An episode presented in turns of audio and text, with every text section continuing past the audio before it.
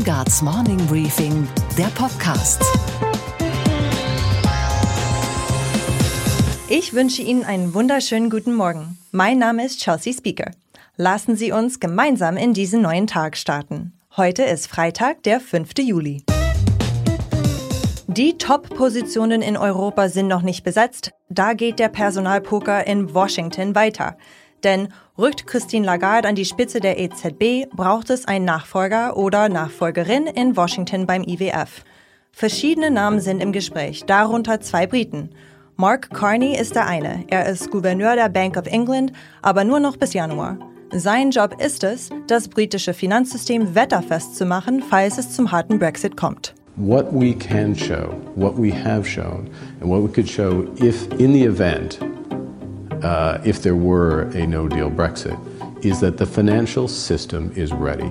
Das ist eine gute Qualifikation für den Job.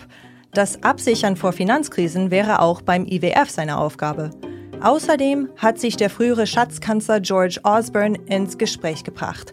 Auch er gilt als anerkannter Finanzfachmann und auch er hat sich zuletzt gegen einen harten Brexit eingesetzt. Personally, I think the even more damaging impact is the long-term reputation of the country and its relationship with its nearest neighbours like France and Germany. And the fact, already. hugely damaged already. Manch einer fantasiert sogar von Mario Draghi. Alles scheint möglich. Und falls Ursula von der Leyen nach Brüssel entschwebt, muss auch für sie Ersatz her. Ein neuer Verteidigungsminister wird gesucht. Im besten Falle ein neuer Helmut Schmidt. Für ihn war das Verteidigungsministerium die große Bewährungsprobe. Das Praktikum fürs Kanzleramt. Was ich gesagt habe, mag abermals den einen oder den anderen auf der Pressetribüne inspirieren, mich als Pragmatiker zu bezeichnen. Wer soll den Job machen? Gesundheitsminister Jens Spahn ist im Gespräch. Der ist jung, ehrgeizig und wenn er das Problem Bundeswehr in den Griff bekäme, würde ihn das sehr nach vorne bringen. Denn einer wie Spahn will dahin, wo vor ihm Helmut Schmidt schon war. Unsere Themen heute. Brüssel ist die Hauptstadt der Hinterzimmer, der steilen Karrieren und der Abstürze. Einer, der von allem drei zu berichten weiß, ist Rolf-Dieter Krause, der langjährige ARD-Studioleiter in Brüssel. Wir haben die letzten fünf Jahre einen Kommissionspräsidenten gehabt, der nun über Weite des Tages doch unter beträchtlichem Alkoholeinfluss stand. Also äh, Europa hält da sicherlich eine Menge aus. Wir sagen oft, du Affe oder das ist doch affig.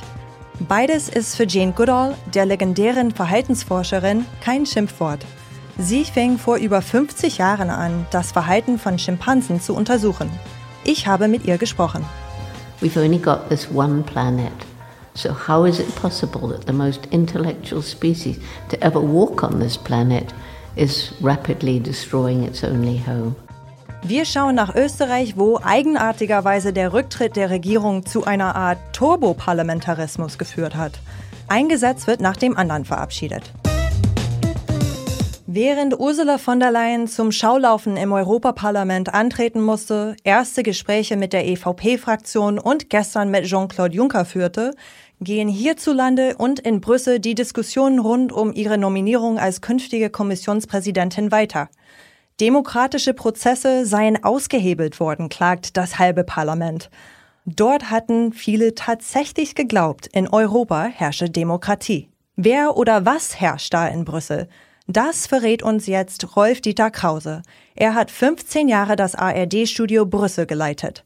Er kennt die Zimmer der Macht und die Tapetentür, die zu den Räumen dahinter führt.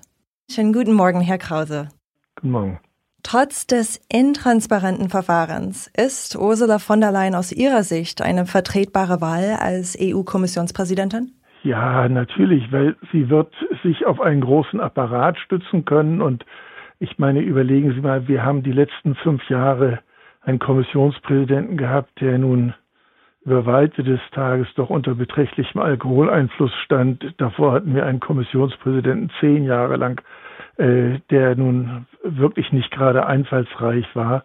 Also äh, Europa hält da sicherlich eine Menge aus. Der SPD-Vize Ralf Stegner geht davon aus, dass es von den deutschen Sozialdemokraten im Europaparlament keine Unterstützung für Frau von der Leyen geben wird. Ist das eine Fehleinschätzung? Das weiß ich nicht, das wird man sehen. Ich würde das nachvollziehen können. Beide große Volksparteien haben vor der Wahl versprochen, dass einer der Spitzenkandidaten Kommissionschef werden will. So, und nun äh, einfach nur, weil das Herr Weber nicht werden konnte, der auch ein schlechter Kandidat war, der aus vielen Gründen für andere nicht akzeptabel war, nun also dann gleich die Flinte ins Korn zu werfen und nun jemand ganz anders zu benennen, das halte ich für einen ziemlichen Betrug am Wähler. Und das Spitzenkandidatenverfahren wird zwar von dem europäischen Vertrag nicht ausdrücklich gefordert, aber es ist auch nicht ausgeschlossen. Das ist vergleichbar äh, etwa der Wahl des deutschen Kanzlers, der von einem Kanzlerkandidaten steht im Grundgesetz auch kein einziges Wort. Äh, trotzdem treten die Parteien mit Kanzlerkandidaten an und die Wähler äh, würden, glaube ich, ziemlich staunen, wenn dann plötzlich nach der Wahl jemand ganz anders in das Kanzleramt gehoben würde. Und so ist es in Europa auch. Das ist ärgerlich. Die Frage stellt sich, wer soll sich in Zukunft überhaupt noch als Spitzenkandidat bewerben wollen? Sie können auch weitergehen. Sie können fragen, wer soll denn in Zukunft überhaupt noch zur Europawahl gehen, wenn Sie nichts zu entscheiden haben? Das Spitzenkandidatenverfahren war ein kleiner Ansatz zur Demokratisierung der Europäischen Union. Es war ein kleiner, zarter Ansatz, den Bürgern ein Stück Mitentscheidung in die Hand zu geben. Aber gleich beim zweiten Mal zerschießen der französische Präsident und einige Regierungschefs dieses ganze Verfahren und sie haben damit ein Problem unter sich gelöst, aber kein Problem Europas. Im Gegenteil, sie werden damit, das werden wir in fünf Jahren sehen, ein neues Problem für Europa geschaffen haben. Europa kann nicht ohne die Legitimation durch seine Bürger dauerhaft überleben. Wie schafft es die EU jetzt ganz konkret, das Vertrauen der Bürger wieder zu erlangen? Vertrauen entsteht in der Politik wie überall im Leben auf eine sehr einfache Weise. Man muss sagen, was man denkt und tun, was man sagt. Und wenn man das nicht tut, dann entsteht kein Vertrauen, dann entsteht Misstrauen und zwar völlig zu Recht. Und dann stellt sich bei mir, vor allem als Amerikanerin, die Frage, wie soll sich die EU auf der internationalen Bühne behaupten können, wenn man sich so in die Karten hat schauen lassen? Jetzt gibt's wirklich keinen Zweifel. Die EU ist sich auch in den ganz übergeordneten Themen uneinig. Und wir wissen alle, ein Haus, das in sich selbst gespalten ist, hat eben keinen Bestand. Wie ist Ihre Meinung dazu? Ja, Sie sagen es doch. Sie haben völlig recht. Wir haben eigentlich gar keine Zeit mehr, geduldig zu sein mit denen, die sich hier wie Fußballspieler verhalten, die dauernd aufs eigene Tor schießen. Wir müssen eigentlich Europa stärken, weil in der Tat wir sowohl mit den USA wie mit China nur auf Augenhöhe reden können, wenn wir uns stark und einig zeigen. Unsere Größe ist ein Hindernis, wenn sie mit Uneinigkeit gepaart ist. Und das Interessante ist doch, dass da, wo wir die EU wirklich machen lassen, nämlich in der Wettbewerbspolitik und in der Handelspolitik, da wird die EU auch in der Welt sehr ernst genommen, auch von Herrn Trump, auch von den USA, auch von den Chinesen. So, und Sie sehen doch die milliardenschweren Geldbußen auch gegen amerikanische Großkonzerne. Das hätte doch mal hier ein einzelnes Land probieren sollen. Das wäre nie gegangen. Die EU kann das. Und sie kann damit die Interessen ihrer Bürger und ihrer Unternehmen schützen. Und daraus müssten eigentlich die Lehren gezogen werden. Aber es gibt welche in Europa, die wollen diese Lehre nicht ziehen. Und das Schlimmste ist aus meiner Sicht, dass die deutsche Europapolitik völlig ratlos davor steht und nicht die Konsequenzen aus diesem Zustand zieht. Machen Sie sich mal den Spaß und fragen Sie mal irgendjemanden, ob er weiß, was Deutschland mit Europa anfangen will, wohin Deutschland dieses Europa entwickeln will. Das kann Ihnen kein Mensch sagen. Wir wissen nicht, was unsere Regierung vorhat. Wir wissen nicht, was unsere Kanzlerin will, unser Außenminister, unser Finanzminister. Von anderen, von Macron wissen wir das. Wir wissen es von denen, die Europa zerstören wollen. Aber von der deutschen Regierung, von unserem eigenen Land wissen wir nicht, was es mit Europa anfangen will. Herr Krause, ganz herzlichen Dank für Ihre Einschätzung. Haben Sie noch einen schönen Tag. Ebenso. Hinter uns liegt der heißeste Juni aller Zeiten. Sagen zumindest die Meteorologen, die das tun, was früher nur die Boulevardjournalisten taten, nach Superlativen jagen. Durchschnittlich war der Juni in Europa rund 2 Grad wärmer als in den Jahren 1980 bis 2010. Diesen Zeitraum haben Forscher als Referenzperiode definiert. Die Daten stammen aus dem Copernicus-Projekt, einem satellitengestützten Erdbeobachtungsprogramm der EU. Beim Kampf gegen den Klimawandel denken wir vor allem an Fridays for Future und protestierende Schüler. Aber Und das darf man wirklich sagen. Die Großmutter dieser Bewegung ist eigentlich die legendäre Schimpansen- und Verhaltensforscherin Jane Goodall, die heute 85 Jahre alt ist. Berühmt geworden ist sie Mitte der 60er Jahre, als sie sich entschloss, nach Gombe in Tansania zu reisen, um dort das Leben und Wesen von Schimpansen im Dschungel zu erforschen und vor allem unter den Schimpansen zu leben. Jane's permanent party will include only an African cook and his family and an African aide. Otherwise she's on her own, a girl with no special training, but with natural aptitude, and in the words of Dr. Leakey, no preconceived ideas. Dr. Jane Goodall ist nicht nur Forscherin. Sie ist Aktivistin, Initiatorin weltweiter Umwelt- und Klimaschutzprojekte und eine gefragte Rednerin, so wie Anfang des Jahres auf dem World Economic Forum in Davos. Ich hatte die Gelegenheit, mit dieser außergewöhnlichen Frau jetzt in München zu sprechen. Das ganze Interview hören Sie, wenn Sie mögen, morgen in einem Morning Briefing Podcast Spezial. Einige Highlights möchte ich Ihnen aber jetzt schon präsentieren. Dr. Goodall. Nice to meet you here in Munich today. I'm just floored by your tenacity and your curiosity and your courage. Where do you get all of your strength and vigor? Well, first of all, I've been blessed with a healthy body. I mean, you know, good genes from my father's side. And I think from my mother's side came a lot of courage and strength mentally. And life's journey has taught me various things. And I also feel, and that this is just my own personal feeling, that I get some strength from uh, some great spiritual power that I feel out there. What is the one behavior that we humans have most in common with chimpanzees? It's, I mean, we share 98.6% of our DNA with chimpanzees. The anatomy of the brain is almost identical. So, in behavior, kissing, embracing, holding hands, nonverbal communication, almost absolutely identical. Uh, males competing for dominance, swaggering like human male politicians. Uh, good mothers and bad mothers in chimp society as in ours. The combination of everything shows indeed they are our closest living relatives. And they're capable of violence, brutality, and primitive war but also love, compassion, and altruism.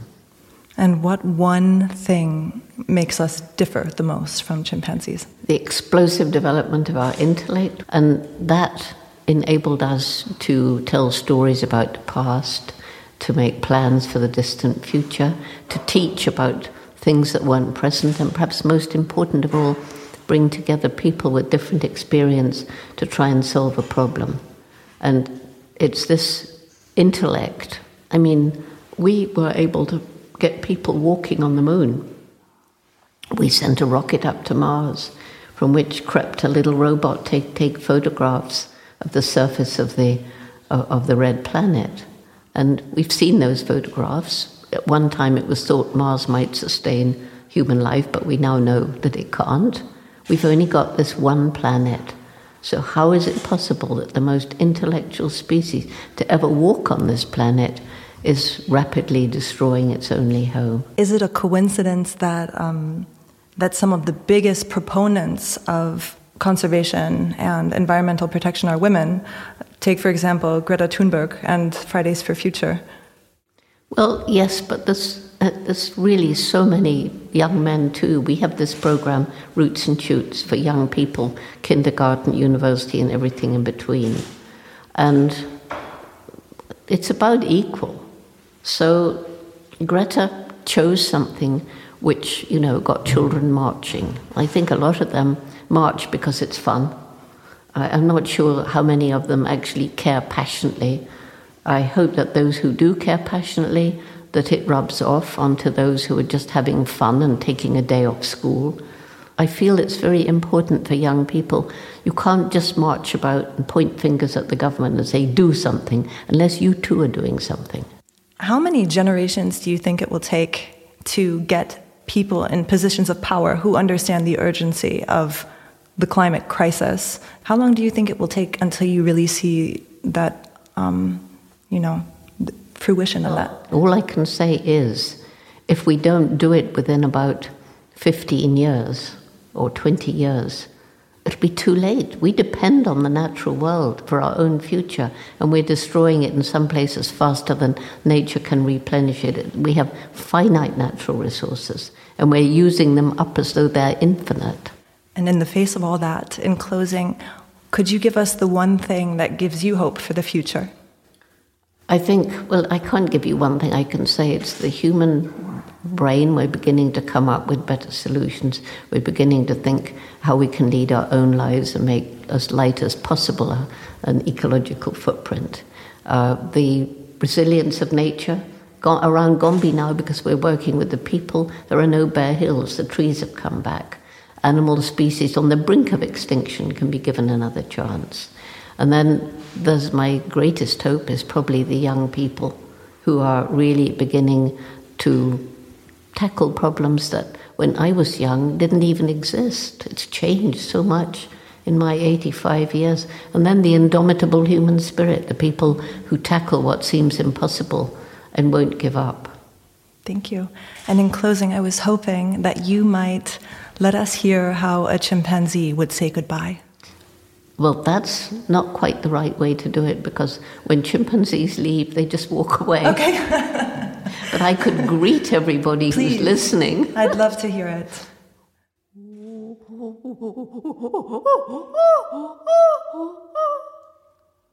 Beautiful. Thank you so much, Dr. Goodall. It was an absolute honor and pleasure meeting you today. Thank Good you. talking to you too. Thank you. Was sonst noch in der Nacht passiert ist, jetzt von Josie Müller aus dem Morning Briefing Team. Guten Morgen, Josie. Guten Morgen. Die USA haben ihren Nationalfeiertag gefeiert und das weniger großspurig als angekündigt. Donald Trump hat eigentlich eine in den USA noch nie dagewesene Militärparade abhalten wollen, mit Panzern auf und Düsenjetgeschwadern über Washingtons Straßen. Ladies and Gentlemen, the President of the United States, Donald J. Trump, and the First Lady of the United States, Melania Trump. Tatsächlich sind zum 243. Geburtstag des Landes die Panzer nicht über Washingtons Straßen gerollt. Sie standen als Deko-Fahrzeuge am Lincoln Memorial. Davor aufgebaut, Trumps Redepult hinter kugelsicherem Glas unter freiem Himmel, aber mit grauen Wolken und Regen. Begleitet von Militärjets am Himmel erscheint dann Donald Trump. Hello America. The First Lady and I wish each and every one of you a happy Independence Day on this truly historic 4th of July. Die Feierlichkeiten sind im Vorfeld heftig kritisiert worden. Der Unabhängigkeitstag ist eigentlich ein Feiertag für Freunde und Familie, nicht der Tag eines Präsidenten und des Militärs. Bezahlt wurde die Trump-Show zudem mit Steuergeldern und war dennoch nur für geladene Gäste. Die tausenden Trump-Fans und auch die Protestler standen in weiter Ferne von Trump. In seiner 45-minütigen Rede dann der Blick in die Zukunft. Er fliegt zum Mars. I want you to know that we're going to be back on the moon very soon, and someday soon we will plant the American flag on Mars. It's happening, Gene. It's happening. Trump nutzt zudem die Gelegenheit für Botschaften an seine Gegner. When the red racing stripes of a Coast Guard vessel break the horizon, when their chopper blades pierce the sky, and our enemies know Their time has come.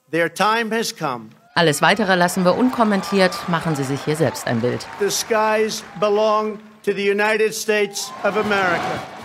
What a great country. The spirit of American independence will never fade, never fail, but will reign forever and ever and ever.